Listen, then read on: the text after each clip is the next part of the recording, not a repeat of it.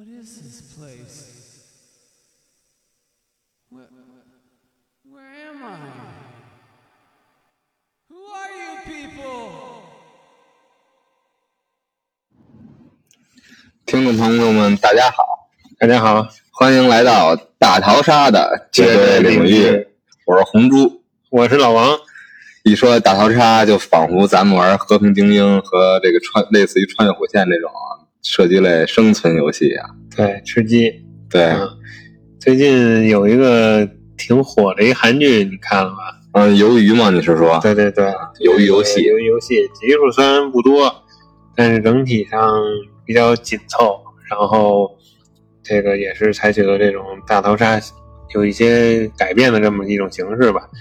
就是整个剧情中规中矩，但是因为近期也是没有敌手啊，所以在网上也是热播，大家聊的也比较多。对，它的类型和这个去年热播的日剧《弥留之国的爱丽丝》比较相像，就是这两个正好相相错开，档期错开，对都是各自得到了火爆的市场。对，都相当于同一时期没有竞争对手。对，归根结底，它是生存游戏的生存类的大逃杀这种类型的变种。咱们今天这期呢，可以聊一聊这种所谓生存类的游戏的改编的这些影视影视作品，对吧？嗯，那就先从鱿鱼开始我觉得还是先从大逃杀开始，啊，咱们从根儿上从根上来，嗯对吧？能看出他们的一种变化，一种转变。行。行，那呃，我不知道老王什么时候看大逃杀，我看大逃杀的时候已经很早了，大概是两千年左右。嗯那时候我刚上初中，我们初中呢就是寄宿制了，嗯，然后是初一的时候是每周可以回次家，初二变成两周回次家。当你每周回家之后呢，就是周日晚上的集体返校，大概是七点之前呢，父母就把你送到学校了。然后象征性的大家上一下晚自习。由于周日晚上呢，班主任是不在的，就由这个班干部来大家上晚自习，形式就是你你们就还可以来自拟了，多种多样。嗯，组织活动，对，然后红烛不才当时是班里的班长，然后觉得一些这个一些比如说做一些游戏啊，一些什么聊天啊，可能太太无趣了。然后当时班里的设备还不错，有投影，然后我们就我就说那咱们就看电影吧。嗯，当时我们年级一共十个班，以看电影的方式来度过周日晚上的，一共有三个班。对，嗯当时这个三个班呢，就分别看各自的这个自己班选择的电影。当时有很多选择嘛，大家你提前跟大家说了，大家自己拿着自己心爱的盘就来单位了。嗯嗯，有各种这个萌动的呀、青春的呀，各种题材。最后我们班选择的第一个电影是《哈利波特与魔法石》，嗯，然后隔壁班选择的是放牛班的春天，然后那个对面班嗯选择的居然是大逃杀。这在初中这算比较那种，对啊，尤其是我们当时都是初一嘛，之前小学大家没寄宿过，嗯，然后初中开始来都吃喝住啊都在一起了。就自从分别这三个班的看了三个不同类型的电影之后，这个班的氛围就不一样了。我们班看这种哈利波特的呀，之后比如说看什么查理的巧克力工厂啊，大家都很，我们班都很中二。嗯，就是很梦幻我们班就开始骑扫把了你知道吗奇奇幻、魔幻这一类的，对然后呢，看那个放牛班的这个班级呢，就开始变得很文艺，啊、很雅痞。啊，而看大逃杀的班，我操，那可就团团伙伙啊，就开始比较刚了。这个班，嗯嗯，比较的这个暴力美学是吧？然后呢，说回大逃杀，嗯，后来就是班里讨论嘛，大逃杀那班挺牛逼的，看那边特别硬。然后我们我们宿舍呢，有一哥们儿挺抻的，他有一个那个便携的 VCD，就是那翻盖儿的，翻就跟那土星嗯翻起来就那个是个小屏幕，嗯然后我们就把这盘借来了，然后我们男生宿舍晚上就把这个看了，我操！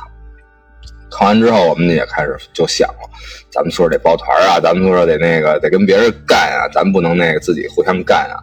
然后我们有一我们宿舍有一同学就就说了，那不行，你们报你们的吧，我得去跟我的那个心爱之人得得得得去私奔了，行了我得干点那个成年人干的事儿啊，要不然没了就没了，我也我也算长大了。说这大逃杀是怎么着呢？我给老王讲讲啊。它作为一种生存类游戏的始祖呢，因为我没看过这种类似题材更早的了。嗯，它就跟吃鸡游戏特别像，可能啊不，吃鸡游戏就跟它应该就是脱材于它，就是日本是因为日本一直奉行这军国主义嘛，讲究这个局与刀是吧？不能有局，更得有刀。然后有，但是他们青年人呢就显得很萎靡不振。嗯，为了改变这个现状呢，他们所谓的这个日本日本的未来呢，就是肯定日本这帮右翼的分子、极端分子搞的。就说呢，每年要从这个日本随机抽一个班级，嗯，这个班级呢就会放到一个孤一个孤岛上。这个孤岛呢，就像你吃鸡一样，大家就就就开始散落了。散落之后呢，每个人给你一个背包，背包就是各种道具，嗯，里边会有杀伤性武器，会有枪，会会有枪，会有嗯镖，是吧？会有各种武器。然后呢，也会有一种比较搞笑的东西，比如男主那那包里直接拿出来一锅盖嗯啊，手拿锅盖，什么腰穿皮带，自以为是东方不败，其实是二代，对吧？嗯 然后呢，然后大家就开始互相的这个杀戮，活到最后一个人可以可以逃出只能一升天。是吧？对，而且你光躲、光击着还不行，就类似于毒圈一样，它会是分成网格状，会有爆点，嗯你只躲着是不行的，对吧？然后这个剧里面呢，大家就很懵，这电影里。这个班级就开始还是一起去春游呢，坐着大巴车，大家那个兴致很高。前不说，我就不知道，然后直接这车就给开到那儿了，然后那班主任就宣宣布规则，然后嗯大家都很慌。同时呢，就跟这个鲶鱼法则一样，你光这个班，那班里之前大家都是很要好的同学，就没有人愿意挥出这第一刀。嗯在这种情况下呢，这里边有两个插班生刚转过来的，其实俩插班生自己明白，我来就是干这事儿的哦，啊。就是来刺激这个推进这游戏进程的。对，之后剧情显示两个人呢，一个是就是为来来过瘾的，我就是来干这事儿，嗯我来虐你们的，啊，要你们命，对吧？然后另外一个呢，就是之前的大逃杀游戏的生存者，嗯，嗯那，他应该很很很厉害。对啊，但是他生存是说后来讲了，他生存下来就是因为他的最后活下来是他跟他女朋友，他只能活一个，他女朋友自杀了，然后 剩他剩他了，然后他就一直想知道为什么女朋友这样，为什么这游戏到底背后是什么，到底背后是他们是他们什么人我来我要呃干他们，我来继续来探究这个谜底。啊所以他要再次参加这个。对，然后就开始展开这个杀戮游戏了。这个如果要没有这两个人的话，会好很多。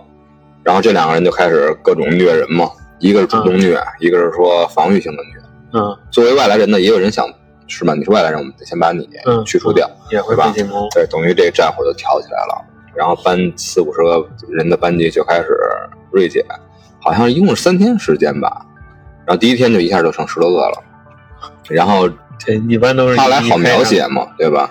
一开场都是大画面，对，然后后来讲到后来呢，就是分成了几个小团体了，因为这些死去的这些学生呢，大概都是这个小就插班生来来做的，嗯，他们之间还是比较好的，其中但是有一个例外，其中有一个女生非常的非常的邪恶，她小的时候是等于是被继父凌辱过，内心稍微有一点那个就是扭曲扭曲了。她是一个拿着把镰刀，她到处收割，就死神一样的死神女。她是一个，还有之前两个插班生，这三个人一直在屠戮，剩下的人基本上都是很 love peace 的。嗯，比如说男主，他就是带着他这个呃喜欢的女孩啊，一直在帮助这个女孩，女孩受伤了，一直在照顾她。然后还要分成几个小团体，比如说有一个三人黑客小组，嗯，就是智商非常高的三个男孩，三个人也也不去伤害别人，然后而且还去研究这个岛是有监控啊，还是有什么呢？为什么会我们在处处被监控？为什么有这种电子设备怎么运行？有没有出去的可能？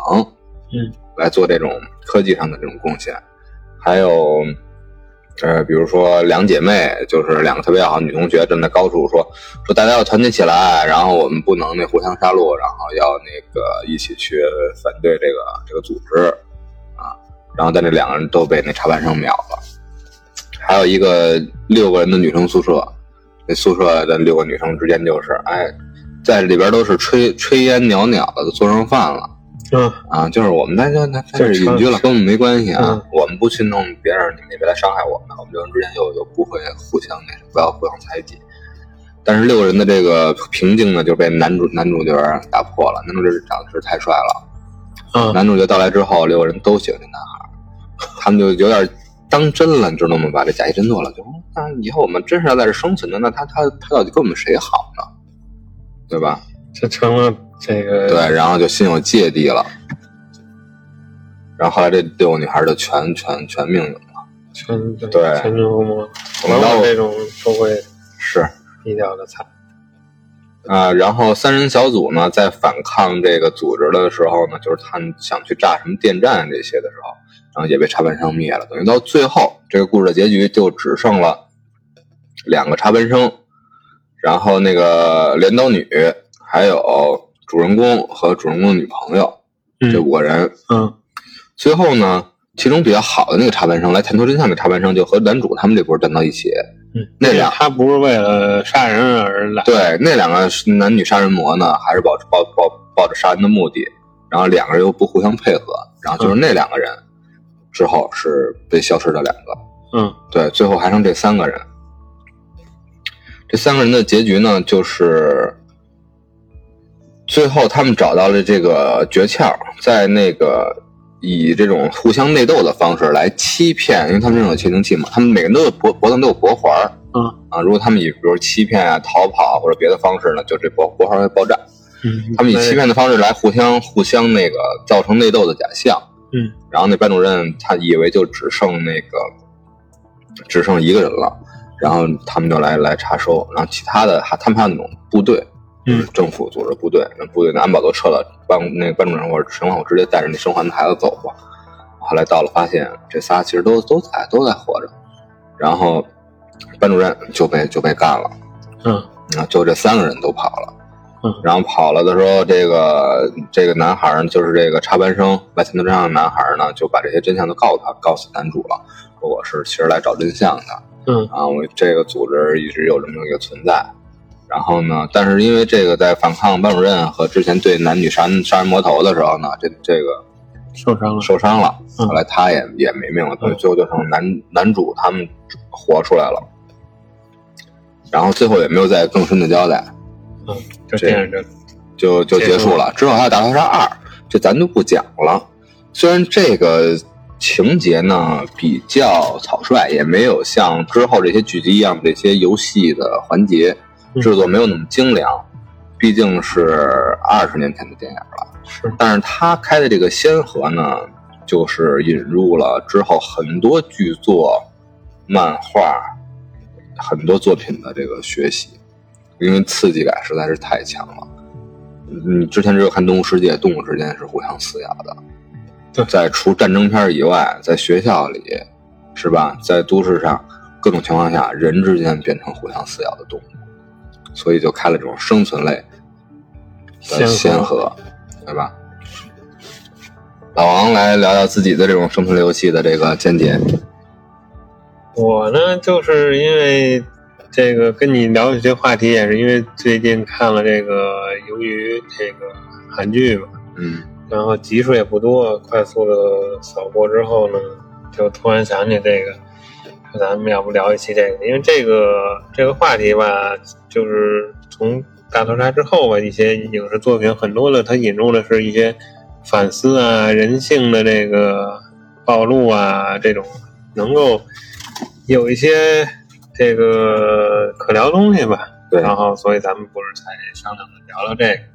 啊，因为大逃杀我之前是没看过，但是没看过，但是听也基本上听了很多遍了，嗯，都是这个模式吧，基本上都了解。然后由于这一块呢，剧情呢简单扫扫扫一遍，就是这个男主这个呃他跟这大逃杀不一样，对吧？大逃杀是大家都是被动的、不知情的情况下，而这个呢有一个主动的情节在，所以他们这种人性的东西就体现的比较多。对，而且他最开始不是说直接就把所有人玩家都引到对立面儿，对，他就像那男主啊，程其勋这个，勋哥。对他呢就是很很落魄，嗯，你看又好又好赌，对，对然后没辙了，肾都快被人摘了，对，然后在这个地铁遇见了这个，呃，呃遇见他这个神秘组织吧，孔孔刘对吧？扮演的这。个，对，嗯扮演的这个组织的这个成员。这时候他们就玩起了第一个游戏了，对，山方宝，嗯是咱们小时啊，候对对，那他们这个就是一就是两个这个一个蓝一红的那个，对你你删过方方方宝吗？小时候，我没有，我告诉你，扇方宝小时候我玩过，我嗯。会我会叠这个，嗯。当时都是大家拿那挂历纸叠，嗯。然后给压，嗯，压的拿拿木板压压的特别扁，因为方宝你想正面扇特别难，是，都得拿那个特别薄的来铲，嗯。带着那种劲儿才能掀翻。所以我就看这这块山峰宝的时候，觉得特真实。嗯，就在因为你要那个会山与不会山的，对，他男主全是正面砸，对，对因为他正面砸，然后挨了不少大嘴巴子，大逼斗，嗯哎呦，嗯，最后终于赢了一局之后，拿到这一万韩元，对哎，当时男主已经急了。对，对我他妈的啊我终于赢了，我操，我我得我必须得我得还回去。结果人家说给拿钱对，这样呢，他也算尝到甜头了。有了这一万之后，所以呢，就拨通了人家留下这个名片上的电话。拿了一万还是多少钱韩元？结果人来嗯张嘴来一个四百五十六亿，对，就参加了这个，然后其他咱们配角，嗯，就咱就就略过吧对嗯，就反正四百四百五十六个人吧。对，他是四百五十六号对啊，啊，就乘坐这个车，然后通过船也是到了一个岛上，参加了这个鱿鱼游戏。这个什么叫游游游游戏呢？先给大家讲讲，也有由于有听众没听没看过这个。鱿鱼游戏？我觉得不是咱们这儿的，对，是韩国人小的时候的一个游戏。对，这你了解吗？游游戏有点像咱们小时候那种跳格，它是一种攻守游戏。对它，这因为在这个剧一开始是有这么一个介绍，对这游游戏还是给大家讲一下，因为一可能是是整个游戏的这一个设计的一个影影影嗯影影射。游游戏呢，就是三个图形画在地上，最下边是一方块，嗯。上边是一个三角，嗯，三角形，三角形的头呢有一个圆原形，型就就是对。他这个这个游戏。组织的这个什么，对，然后分 A、B 两个角色，A 是守方，B 是攻方。嗯。A 站在这个最上边的圆圈里，嗯，B 在在方块里。方块往上走的时候呢，只能是单腿跳。嗯当你比如说，别人肯定拦你啊，阻挡你，然后你成功闯类进入到三角区的话，就变成能可以双腿跳了，嗯你双双腿走走路了，就变成正常的行进方式了。如果你能把那个人打出圆圈的话，打出这个鱿鱼的身体的话，你最后就成功了，你成为守擂人。嗯就象征着一个他们这种游戏里边阶层从最开始失去公平只能单腿儿，到变成正常，到最后自己站上顶峰，而自己又成为守擂者的一个循环。嗯，这就是他们小时候韩国人小时候常玩的一个游游戏。对这个咱们好像确实没有这个，咱们那时候小时候玩打乒乓球，也叫大官小官的，你玩过吗？大官、中官和小官 打乒乓球，乒乓球一般都是单打或者双打。是大官呢在对面一个人接，然后中官和小官两个人来对抗大官。一个人打俩人是简单的，俩人打一个人反面反而是男的。嗯永远发球那是小官，儿，嗯，然后呢，中间那是中官。如果大官丢球了，大官下来当小官，中官当大官，啊小官当中官一级的往上对，就跟鱿鱼这三个游戏三个图形的那啊那这个是一样的。还是挺有意思的啊。嗯，行，那咱接着说，接接着聊，嗯，嗯，刚开始这大家也是一一脸懵逼，对，嗯，但是也都是以一个玩游戏的心态嘛，毕竟都是经历过拿的这个一万韩元这个经历啊，然后开始直到开始第一个游戏是一二三木头人哎啊，这咱们小时候都玩过。对这个不许说话，不许笑。这个现在这个游戏在好像一些综艺节目里也有，对？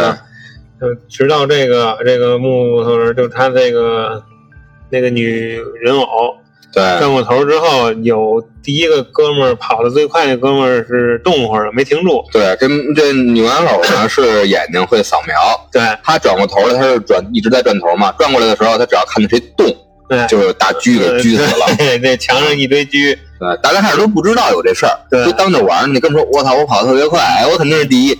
一开游戏一开始就窜出去了，对，结果那个人偶一回头，他啪，哎呦，哎哎哎，就稍微动了一下，嗯，然后噗就趴那儿了。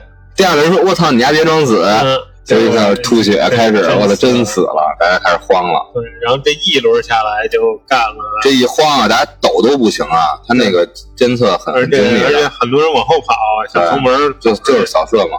对，然后这一下，最终呢就加上一些这个技巧吧，最终有这么是一半儿一半多一点儿，二百多人到达了终点，等于这也很像就是，嗯、这种类型的作品就是一开场即进入高潮，对，一开场。一般都是第一轮游戏死的最多，对都是大画面，嗯，要不然他将来没有那么大的大家呢就认识到了这个这个残酷性吧，就选择这个进行就按照他的游戏规则进行投票。游戏是否继续。对，最终是一百零一比一百吧，对，超过半数人的投票的话就可以。不同意，对，就最后最后一个票是一百平的时候，是吧？打了一百平，最后是一个老老先生对一号。这个还得提一下。对，后边还有这一号是一老先生，应该是这游戏里岁数最大的。对，经过这个第一关游戏呢，也体现出来几个人，就是将来主要描写的这几个人。嗯，一个是男主，四四四四五六啊，不是多少？对，四五六，四五六号，嗯。对吧？一号这个老先生，嗯。然后还有一个女贼，嗯，女贼，江小，对，女贼，还有这个女贼之前的老大，这个大壮，对这个浑身大壮嗯，黑黑社会大哥，对对，然后还有一个这个巴铁巴基斯坦的小哥，嗯，然后以及男主之前的一特别要好的一个同学，对，可以算发小吧，一个发小，嗯。对，这几个人儿，就就出现了，对，因为毕竟不可能一个电影下来是一个群群众像，对肯定是要突出一些比较有特色的角色。然后通过这些人再进一步来烘托主角，对吧？对，嗯，咱们就后面加快吧，就是大家回去之后，还又回到自己之前的这个落魄的生活，啊，然后纷纷感觉到，其实游戏可能不是真正的地狱，而现实生活才是真正的地狱。对，啊，都为生活所迫，所以呢，最终呢又都返回了这个游戏，啊，重开了这个游戏。这当中呢有一个这个警察线啊，这个不行，待会儿再单拎出来再说吧。行，好，啊，咱们先讲讲这六六个游戏，等于这场这游游戏这一场一一共是分六个游戏，啊，第二个呢，第二场游戏开始呢是一个这个怎么说，感觉比较可爱的这么一个游戏，叫碰糖啊，嗯挖糖的那个，对，碰糖这个咱们应该也是没有这个小吃吧？没有要没有在没有这种挖的这种形状，咱们就嗯就类似于这个，呃，还是吹糖人啊对，捏糖人儿啊什么的，吃吃这个糖瓜啊什么的。它的游戏是怎么回事呢？就上上有几个图形让大家选，什么三角、方块、圆圈、雨伞。这个男还有个星星，对这个之前这男主的发小呢，智商很高，一看他就知道大概是什么什么游戏类型了，就不要选那种复杂的图形。但他没有告诉这个男主，对没告诉咱们在这儿星哥就已经开始有点已经开始鸡贼了。对对，因为第一个游戏里其实他还是帮助了男主。对，丫直接选一三角，三角最简单。对，然后最后呢，男主选了一伞，对，男主还是有点这个傻白甜的，对，然后又是一大大烂好人。是选了一伞，然后琢磨，我操，这个是这这最后这谜底揭晓，这这关就是让大家在有限的时间内把这个整个糖板上的这个图形抠出来，对，用一根儿特别小小的针铁丝儿，对针，对，所以就就大家就是不停的就是舔那个针，然后呢，刚开始都是这样去去划了那个线，划了这嗯。图形的边缘，对但是效率很低，但是图形简单的三角的和圆形基本上都很快对啊，三角的线条很简单啊，对，然后主要就剩下这个，一个是你要把这图形弄坏了，直接一枪就好啊，就最后主要剩下的就是这个星星和这个雨伞了。嗯，男主一看这时间限制完成不了啊，就给他抠出来呢，嗯，对着上面一照呢，就觉得哎，有招儿，对有简可以做法，给他整个都给他软化了软化了。嗯那用什么？就用舌头开铁。这周围的人也不知道，这男主从哪儿来的这个灵感。对，就这一看他这做法管用，就开始都开始舔。嗯，这最终呢男主每次过关都是压哨，对包包括第一关那木头人数也是，最后是巴铁拉了他一把。对，这也很符合就是这类电影影视作品里最终活下来这人的一些特点嗯。他一定不是最开始那火力、武力值最强的，对啊，武力值最强的基本上都很快就跟能上商业游戏似的，最能白活、最能这分析的，第一轮一般都给对对，你说的越多，越给你投下去。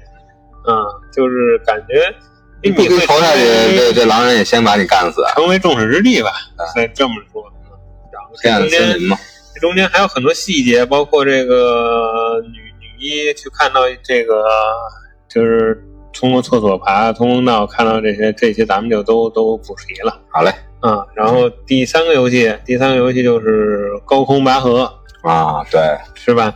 是一个团体类游戏，对，这个上来也不告诉你是什么游戏，让大当时是人数只剩八人了，就正好分成了八个组，每组十个人，对，然后但是很多人也预感到这个要比拼体力。对，就是比拼肯定是找年轻男性为那什么，但是男主这一对还是人非常的对善，，男主是好人嘛，就是那老弱病残总得有人有人去照顾啊。挑了这个一号这个老老大爷，还有女主基本是刚咱们提到那几个配角，和这个对后来跟女一关系不错的这个，这是二百四十号吧？对这个这小姑娘，这么几个，相当于有有老人有女人，巴铁，嗯，对吧？这组，嗯、包括还有泼妇是吧？韩美人、还没还韩美女，对，嗯，这后来呢，他们呢抽到了一个全男生的这个对手，嗯哎，空中拔河，谁输了就直接掉下悬崖。但是老人老人儿这种体验了经验，对，他年轻老大爷年轻时候什么没玩过呀？拔河就基本没输过，在所有的游戏里，老大爷一直是最兴奋的那个人。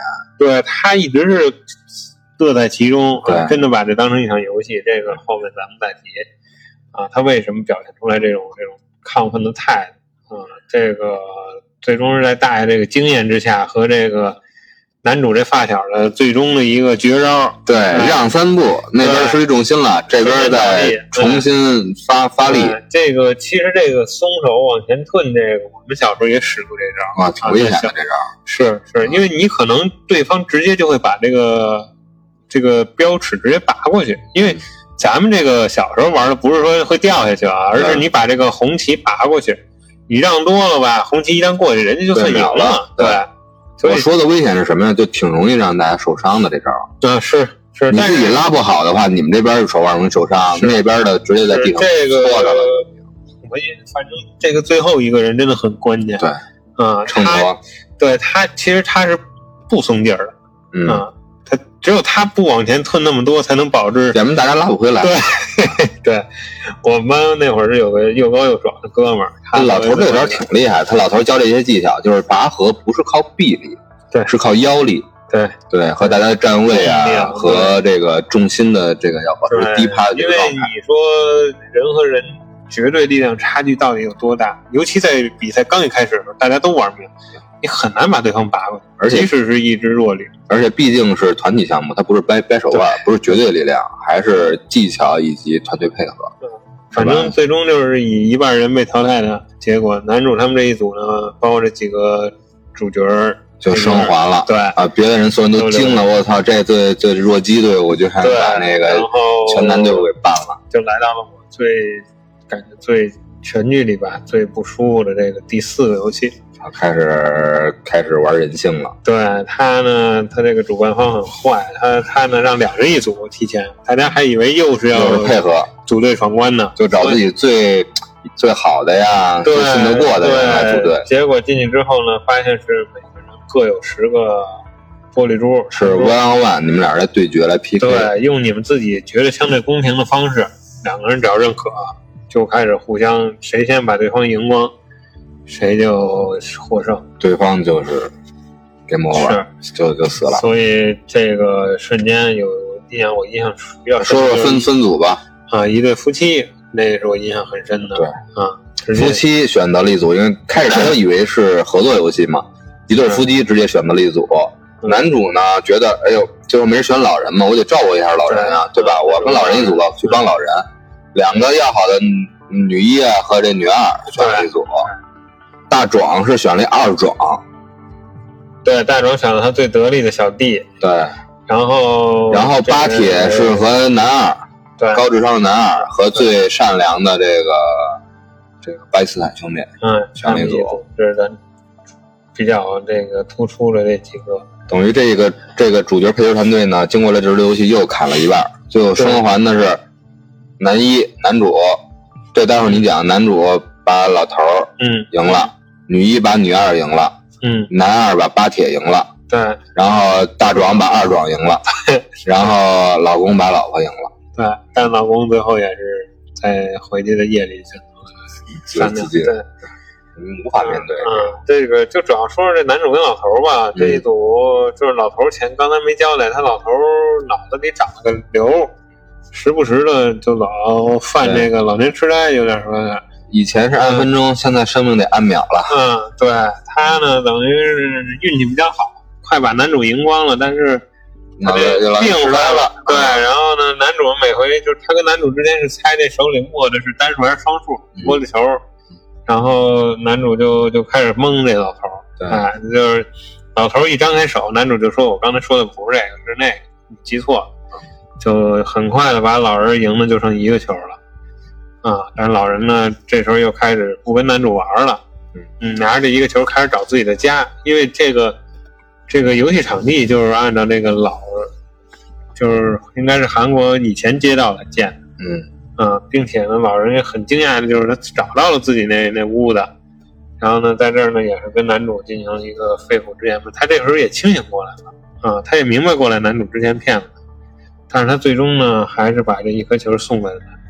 等于就是自己，哎呀，我也活不长了。对对，而且他觉得就是年轻人希望还是要寄托在这段时间和男主他们过得非常挺感动的。对，因为男主非常照顾他，啊，就可能老人也嗯，也就留在屋子里选择了这个。对游戏的结束，对，这样等于一半人又没有了啊，然后就来到了第五个游戏。这个时候呢，主办方呢就把这些这个下注的这些各国的大佬就给邀请到岛上来。来来观战，对，这点也是，其实我不太理解的，就是为什么很突兀。对他们不从第三个或者第四个第四个游戏就是非常激烈为什么这帮人要来呢？他们要现场看啊，这个说等于说提供这个，只能说是提供这四百五十六亿韩元是背后有财团在的，对但是也体现不出来，比如说是阶级啊，是这种都没有深过多的交代，就感觉这第一季应该挖坑挖的还是很深。有点虎头蛇尾。对对，这个因为这些咱们先不引申，对接着讲这个这这一集的游戏。第五游戏呢，就规则要比前几个要复杂啊，就一个这个玻璃桥啊过，先让大家挑这个过桥的顺序。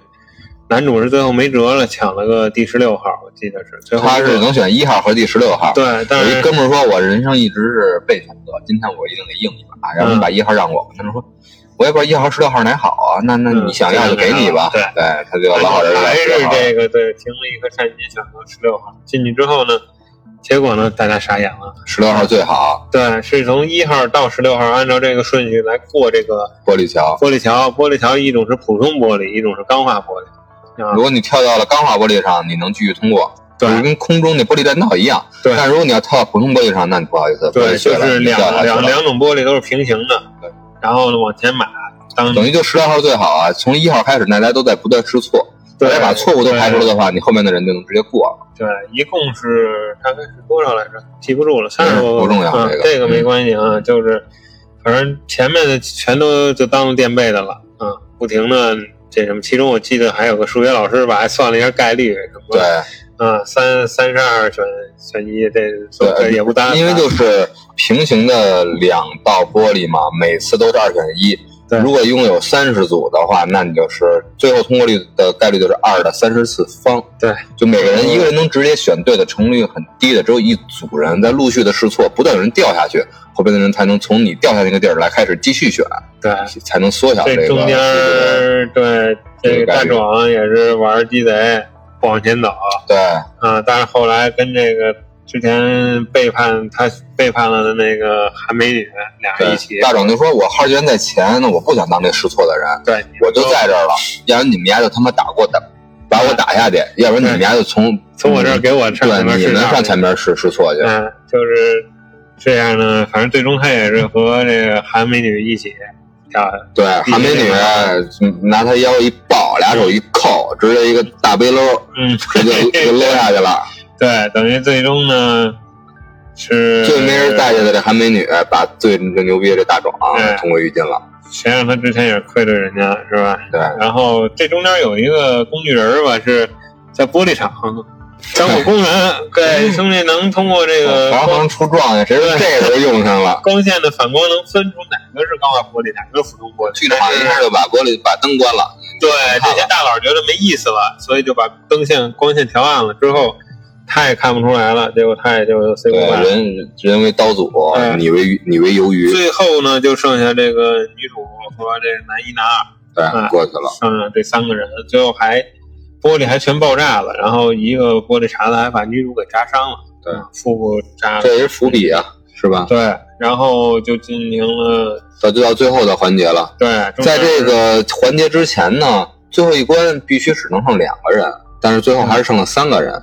然后在这一夜呢，然后就是给他们好好的招待了一番，吃了一顿西餐。然后他们穿着西服，穿着晚晚宴的裙装呢，就来吃吃饭。吃饭之后，餐盘收走了，最后留人每个人留下一把餐刀。那意思说到明天天亮只能剩俩人，你们仨人自己夜里自己看着办。对，结果就是男主是男一是是一直防备，并且想跟这个女一形成一个共同防守，对，因为你因为男二已经黑化了嘛，对他看出女一这个他并，不是想杀男二，他还是想去保护女一。对就防御，他动过杀男二的心，被女一劝了。女一说：“你不是这样的人。嗯，他对他其实，在准备的时候吧，然后女一这个这个病实在这个伤实在太重了”对了，，女一还是想牺牲自己，人性嘛。结果在女女一牺牲自己之前，男二就把女一给手刃了，对代表着男二已经彻底黑化了。是的，对，当从最开始耍小聪明到后来是当面杀人，就必须有这么一完全黑化，才让男一从一个老好人变成一个我操。对，在男一也是一步一步的成长。对，嗯，最终就迎来了他们两个的终极对决，就是这个鱿鱼游戏。最初说的鱿鱼游戏，嗯对，刚才红猪讲过的这个规则。嗯，两个人其实也没有什么规则了，就是人与人之间就成了格斗，格斗游戏对近近战肉始的肉搏。对，近战肉搏，先开始还有刀，到后来刀都落地之后就是这种。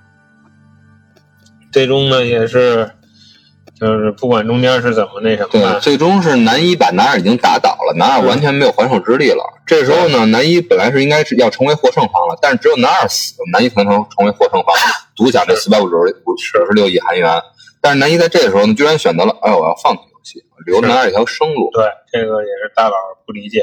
对，男二一听这个，因为跟男二想的自己想的不一样，而且和自己相比的话，那男一简直人性的光辉啊对，！他自这一路都黑化成这样，他还没有拿到这个奖金，而且他真的已经对不起男一这么来，嗯对吧？所以他最后选择了一个自尽。对，嗯，那最后是把自己这个，还有一个想法就是说，怎么着不能失去四百五十六亿人这个韩币，因为已经死了四百五十四个人了。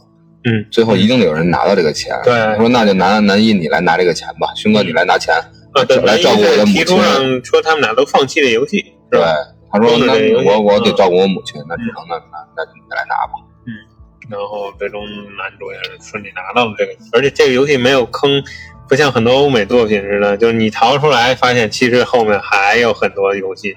对，呃，其他生还者全都在一个重新开始，没有大没有这个，就是你你确实就拿到钱了。对，出来之后基本上就是男一就是完成这些死去的朋友们的这些遗愿。对他最开始不动用这钱，而且他母亲已经去世了。对，嗯，但后来他也算是就说是算想通了吧，是怎么的，动用这个钱来来帮助女主啊、男二这些。对，保护嗯。别人的孩子呀，嗯。照顾他的这个男二的母亲啊。嗯。结果最后结局你讲讲吧，就是嗯，就突然，他等于是在在在要去，应该是出国去看他的女儿的时候对，哎，又遇见了这个这个组织在拉，孔刘对，嗯再再就又是他来帅哥又来拉拢这个新的玩家，哎，他一下就又萌生了想，还是想要终止掉这个游戏的做法，他又给这个明天打电话了，嗯，然后这也就然后最后还有一面是什么呢？就之前咱们一直铺垫那个老人，啊，对，这块儿差点漏了，就是这个老人其实是最开始这个游戏的发起人，游戏的发起人之一，对他为什么呢，他玩的最嗨呢？对吧？对他是终于就是以一个玩家的身份进入到这游戏当中了，对啊，享受了一次这个，他把弹珠都输给男主之后，他并没有死，而且变成了一个观察者。最后啊，还真的是让他按他所想，真的是男主获得了胜利。最后他就跟男主展开了一一番人性的对话。我确实是时日无多了，但我也想通过这个游戏呢，一方面是来怀念我年轻的时候的那种感觉，另一方面呢，我也在考察人性。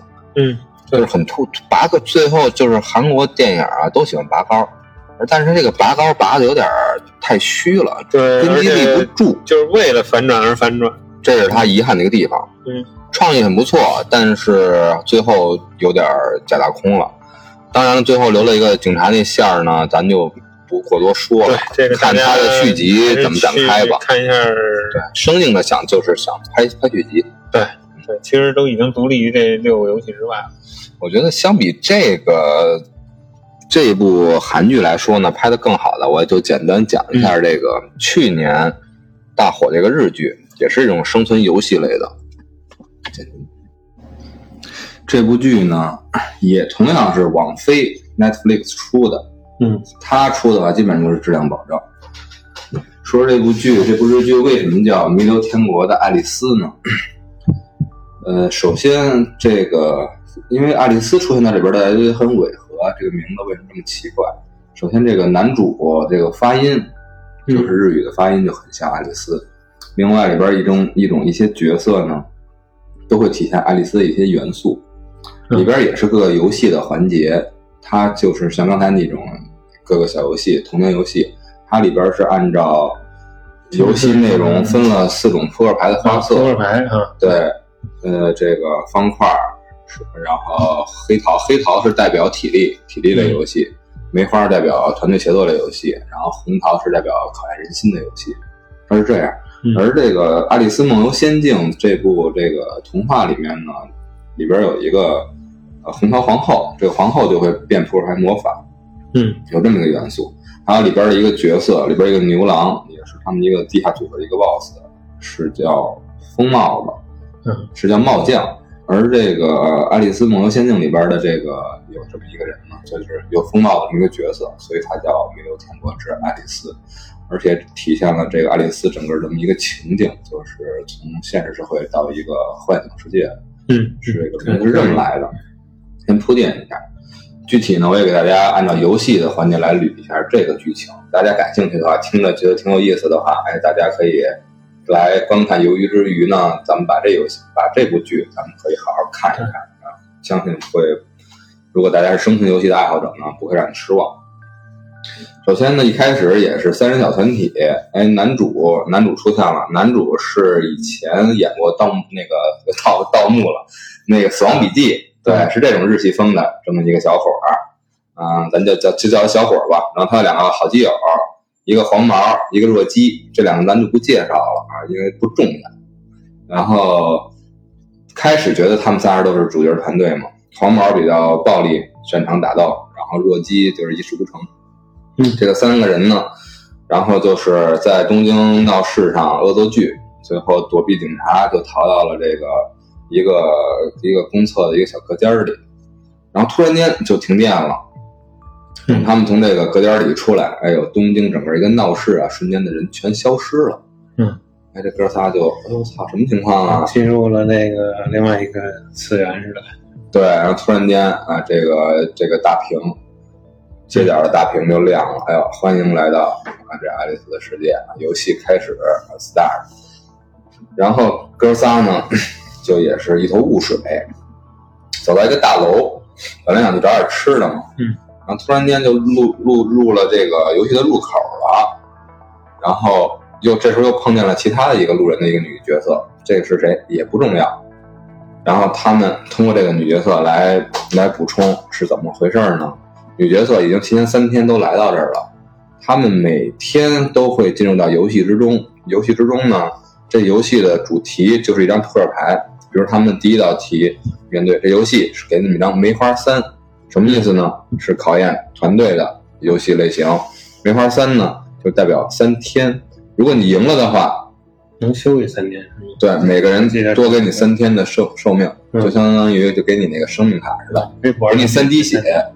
对，如果你要失败了，游戏中你失败了，你就死了。嗯，对，如果那个你没得到游戏卡的话，也就死了。你得到游戏卡赢了三天之后，到三天你就不参加下个游戏的话，你也是会被激光直接就穿穿射了。然后这第一个游戏呢，就类似于这个，呃，一个生死门，一个生门，一个死门，就是二选一，选对了，哎，开对了，能到下一个房间；选错了，直接火焰焚身。第一个就纯碰运气嘛，嗯他们就是哎，碰巧对了，到第二个之后呢，每次都是二选一，然后他们四个人呢也在想，其中只有一个人可以去开门嘛，但是这个人如果开门被火喷死了，其他三个人就走另外一个门就行了。他们就是内部的小小纠葛、小争分啊，对吧？谁不愿意去开门啊什么的。然后最后就是在冲突中前进嘛，走了两个门、三个门之后，小白是智力担当嘛，嗯，觉得这个建筑物的这个对，还是有有玄机的。嗯然后之前在门口看了一宝马车，那宝马车大概是四米多长，然后这个楼大概是有四个宝马车的这个长度，而楼体又是一个正方形。然后他们所在的每个房间呢，大概是多少？比如十平见方的一个房间，然后等于说这个房间，不管不管你是走生门走死门，最后你是在这个房体这一层里面走，嗯，等于是死门的那一边的那个房间肯定是火焰，就不要选了。最后他推荐他分析出来是走一个回形，嗯走一个回字儿，哎，就能从这个里边出来了。每一道门都选对了，最后呢，这四个人就成功了，每个人得到了三天的生命。嗯，然后之后第二个游戏是是一个什么黑桃游戏吧，考验体力的，就类似于狼人杀似的，里边有狼人，然后他们就一个鬼，对，这时候又乱入，有其他的玩家也加入进来了，是一个大壮，嗯，然后大壮体力非常好，然后各种厮杀，大壮也出卖自己的小弟，最后他们就是成功。还有一个角色进来了，就是女主进来了，嗯，女主这角色谁演？谁扮演的呢？土土屋太凤，是以前之前经常演漫改角色的这么一个女孩儿，哎呦，身材啊功夫都非常好，嗯，短短发。然后他们一起经历了这个游戏，哎，又获得了几天的生命。之后呢，下一个游戏就是考验他们人心游戏了，里边最难的就是人心的游戏，就是狼捉羊。嗯当然，当然，刚才补充一点呢，就是刚才游戏里面他发现大壮手上有一个手环，还有一个对讲机，嗯，哎，发现这里边有有有有有，呃，有有有门的。然后之后呢，最后是之后这个他们最开始这四个人又参加了这个狼捉羊狼捉羊的游戏，如果不参加的话，他们生命时间要就要到了。狼捉羊的话就是，呃，他们每个人头上都带一摄像头，如果是和其中是分配角色，一个狼三个羊，狼跟羊如果对视的话，身份就是狼的身份会变成羊，嗯等于说羊最后结局就是说，最后结局如果是你是羊的身份，你就会死；如果你是狼的身份，就会生。但是都那等于大家就是都选选择去当狼，只有狼嗯反而转转化成最那个去要去躲避的这么一个角色。然后最后这个狼到这个这个这个男主身上了，嗯，男主就想破解之法，然后这时候也经历了他们之间那种心理的这种斗争啊、怀疑啊。他们开始还相信男主，觉得是在找找这个这个解脱之法，可否大家都能活下来，都能活下来。但是最后呢，男主也怂了，嗯，男主就一直在躲着，没让他的朋友发现他。然后结果真的是他的那之前说的什么黄毛弱鸡啊，和之前那个女孩啊，这个乱入的女孩，并不是那个女主啊，这这三个人直接就就包头在他的面前，所以还是很残酷的。这时候男是。男主就单不只剩他一个人了，但是他根据之前发现的这个大壮身上的这个对讲机啊，还有这些手环啊，他就觉得，呃，这里边可能有一个组织，嗯。然后要去发现这个组织，可能会找到一些端倪，然后这个所有的线索呢指向一个叫海海滨的地方，他就去，呃，和之前的这个土屋太凤这个女主两个人又一一起完成了一个小游戏，嗯然后 去向海滨进发。然后这个小游戏呢，其实很简很简单。之前我就一块把这些小游戏都说了吧，嗯都是很烂俗的一些情节。你在看一些侦探小说啊，一些解谜的小说的时候，都会体现。有一有一个小说，咱就不说情节，直接说这些游戏吧。嗯，一个游戏是三个灯泡，然后你灯泡在另外一个房间，你在这个房间，嗯这个房间有一个开关，你拉开关的时候，A、B、C 三个开关那边 A、B、C 向的灯泡就会亮。但是呢，门开着的话，你只能拉一次；嗯，门关着的话，你可以随意拉。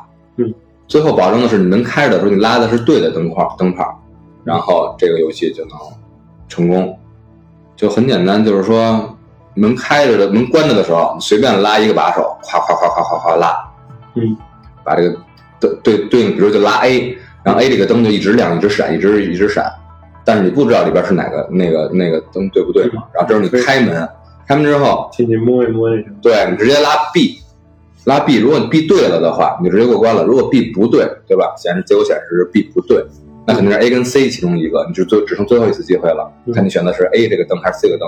由于你之前对 A 的这个频繁操作，A 灯泡已经已经热了，你过去摸一下，A 灯泡是热的，是吧？而且没成功，那证明就是 C，嗯，对吧？如果 A 是不是热的，那肯定就是就是 A，对吧？就就这样，就是成功成功就猜对了是 C。这个游戏咱们大家都都都都是烂梗了，是吧？然后还有一个游戏就是，呃，是一个梅花游戏，是团队考验。团队考验呢，嗯，几个几个几个参游戏的玩家呢，就是一开始在一个大巴车里，然后每个人手上有一个那个类似于手环这么一个东西，就是步数仪，上面直接就显示那个 distance 距离零，然后你越往远处跑的话，数字就一直在增加。他们都以误以为就是跑得越远越好。嗯。然后同时他们团队里有一个人上来就是腿伤了，他就说我直接就放弃了，你们去找吧，你们别带着我了。然后他们就去、真的去放出了这个人，然后去找。然后最后走到终点，走到尽头，哎，觉得找对地儿了，可是发现这个墙开始往外那个冒冒水嗯对，然后要淹了这个隧道，那么他他们才会想到，哎，最开始这个地儿才是终点，因为这开始你看 distance 零，大家可能想到，很多大家观影者就觉得，哎，这才是重点，所以这很烂俗，这个游戏就略过了。通过了一些小游戏积攒他们生命数量，他们就可以开始去找这海滨的秘密。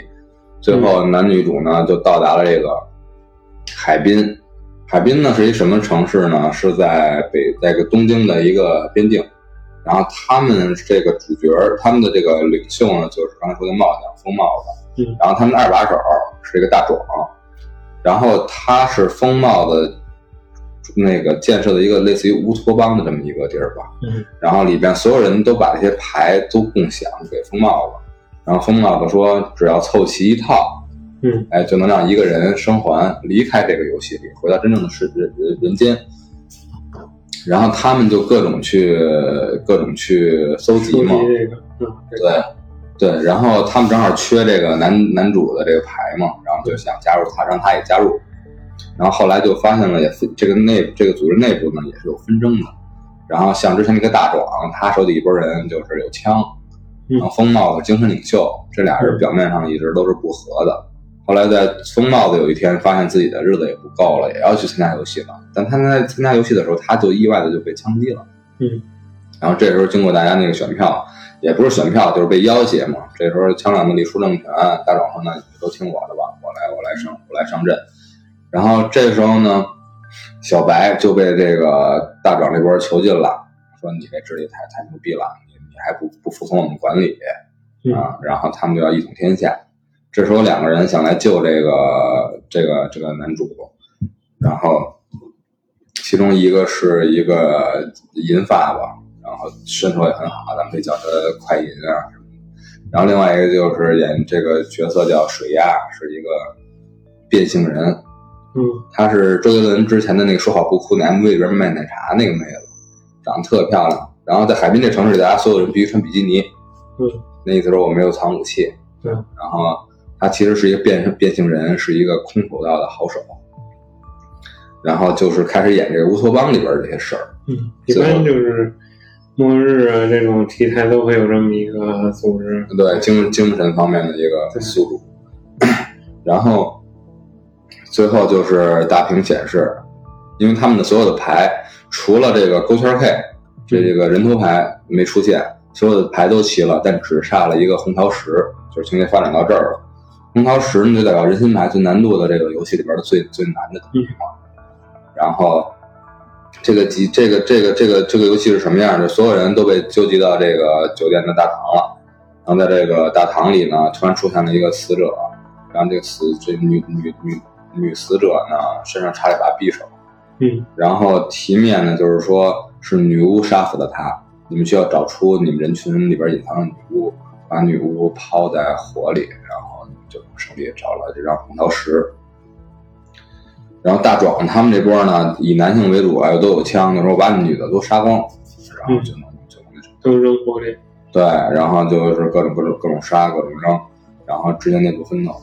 然后其实咱们也想的就是，你像那种解谜类的，或者什么密室杀人啊，或者柯南这种角色，这种这种题材里，一个女的被杀了，让其他人去内斗，去让他们自相残杀。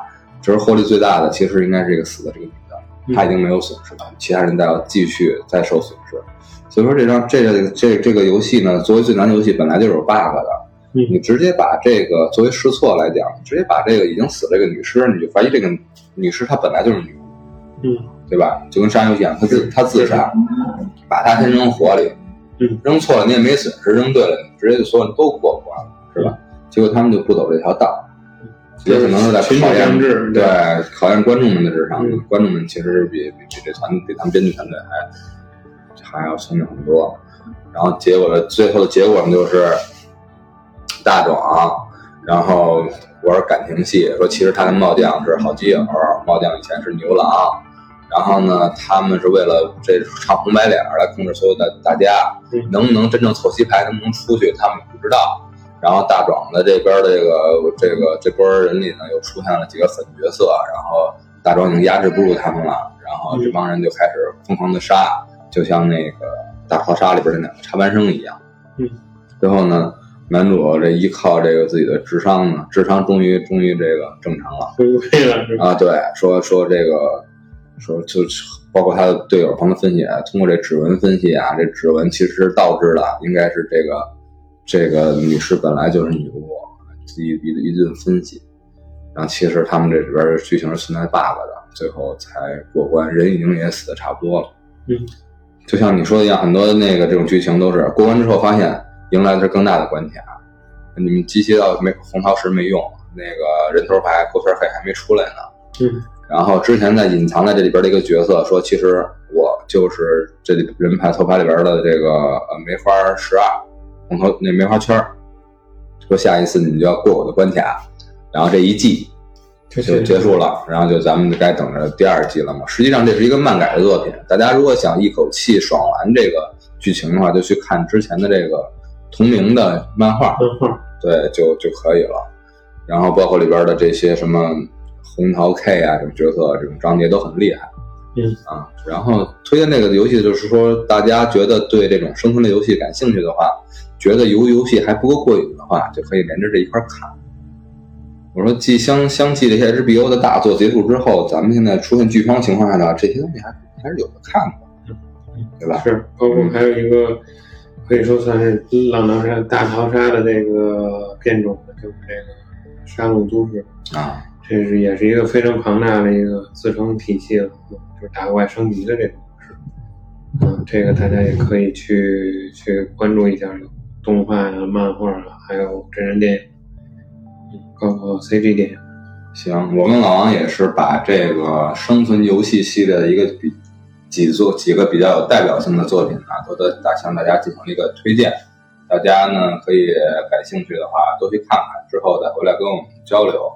对，主要就是这一类作品，更多的更往深了讲，就是对一些人性的思考。是，在这种生存压力下的这种生死存亡的这个，你是依然保持着，就是说法治社会下的这个这个善良，这个不管是伪善还是内心真正的善良，还是说去撕开这个虚假的面具，啊，展现你邪恶啊、丑陋啊、这个自私的这一面。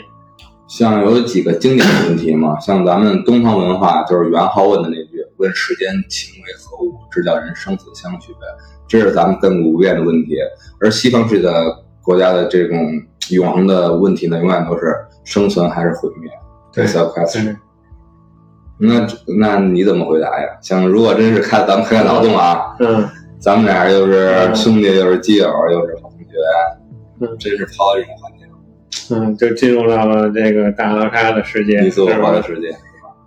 我想，我先说说我的啊、老王的这个观念啊，肯定一上来就是猥琐发育。别了，对这个，大家看影视作品能看出来，最开始武力值最高的，往往活不到最后，因为是众矢之的嘛，嗯、肯定会被集火。嗯，跟咱们玩游戏游戏一样，像但是都属于这种推理型嗯的，但上来都得先积着，对，先先最低限度的保证自己生存吧。装小白。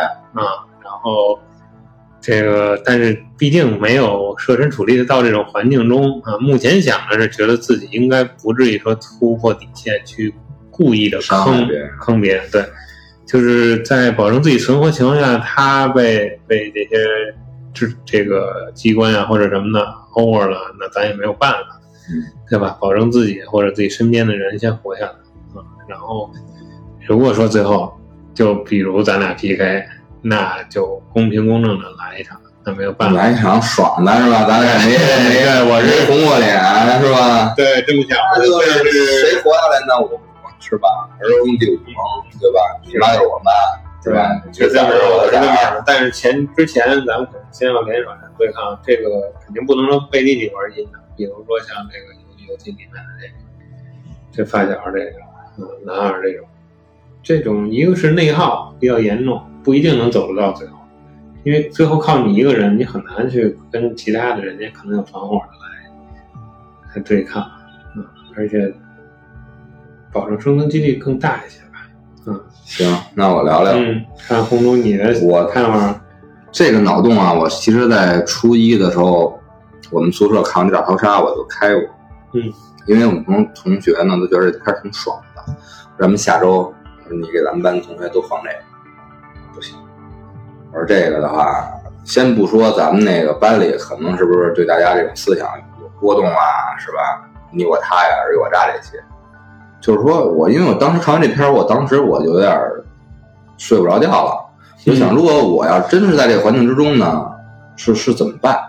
想的比较多，嗯，对，我觉得还是选择逃避，就是不要去参加这种啊，就跟选择一样，嗯但是很多时候不是你能没得选对对吧如果能选的话咱就不要那死白骨留一，对吧？游戏游戏是这样，但是其他的你老杀是就没得选。对，如果要真没得选呢，你比如像饥饿游戏那种的，嗯，你已经进入到了这就是说像比如咱俩进入到那个角色里的话，我想的也是，首先呢，跟老王的策略一样，嗯，咱俩先都积着，对然后呢，不要做这绝对领域的表达者，咱们做一个观察者，是吧？先了解一下大家的是一什么状态，嗯对吧？是杀红了眼呢，还是说有可能团结的可能性？嗯同时呢，还要去观察什么呢？因为既然是个游戏，就是一定所有游戏都难以避免的啊。第一，作为一个游戏，它首先是有设计者的，嗯，对吧？它肯定是人设计出来的。嗯既然是人设计出来的话，就肯定会有 bug 的，嗯，对吧？有一些漏洞，对，看有没有这种 bug 可以利用。第二，就是去尝试去找一找这个幕后的人为什么要设计这个游戏，是吧？去发现他们的一些端倪。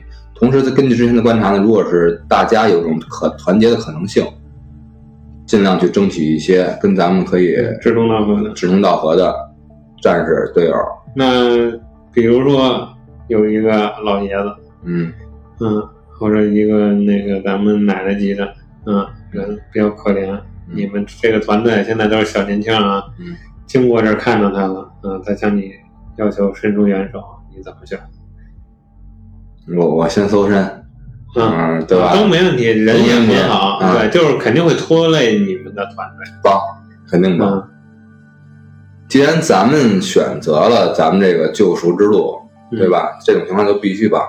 如果不帮的话，嗯首先对于他来说，他的生命对来说咱们其实不能说不重要吧，嗯没有损失。但是如果咱们如果不帮的话，将来同样情况下，咱们俩其中一个人受伤了，我可能还会选择不帮。如果不帮他的话，嗯，对吧？就是一个囚徒困境。你觉得我我红猪狠心不帮他，如果老王出现这一天，我红猪也不会不帮你，这就存在就埋埋下根子了。嗯，而且像这种走上了，黑化的道路？每个人都是有他的这个，都是都是某方面的天才或者人才，都有作用。人家比咱多吃多少年饭呢，是吧？没准人家会拔河呢，这老太太，对不对？对对。而且那走到最后呢？永远都是人心的力量，只要大家团结，对吧？嗯就是嗯还是你说的，避免避免内耗。其实这个游戏，我觉得根源在于什么呀？游戏的设局者就是想让你们之间互相争斗，对他们来这个开耍猴，对，对吧对？想破除这个困境呢，就必须你们先得看透这个东西。你们之间如果要内耗了，对吧？那最后只能是分钱。甚至于咱们这个团队都都覆灭，都都团灭对，对，让一些陌生人来得到那种。对虽然说咱们说的头头是道啊，但是还是能不赚四百五十六亿啊，咱就别赚四百五十亿。对，嗯如果有选择，但是如果真的被投入到了这个环境中，那一定不要就是说，我觉得就不能失去这个理智。生而生而为人嘛，还是人的对本性嘛对还是被丢的。要不你就是真是就是动物世界了，对吧？对，就是你纯靠本能，呃，也是一种方法。嗯，咱们在这种条件下，咱们也无可厚非对与错，对吧？但是这种终究就是总得想想，如果走出来的是你，那你还能，你的后半生你还能活下去吗？对啊，嗯这负担太大了，你真的多少是，行，大家这个各位听友啊、有什么想法啊，咱也可以自己设想一下，对吧？对，咱们都可以在评论区或者加咱们的这个微信进行交流啊，嗯，这个非常欢迎。对，在群里咱们多聊一聊，聊得热烈一点，对吧？引引申的一些剧作，咱们也分享。是是吧？对，然后其他没提到的一些佳作，大家说出来，我们也可以先先观看了，然后再分享咱们的感想。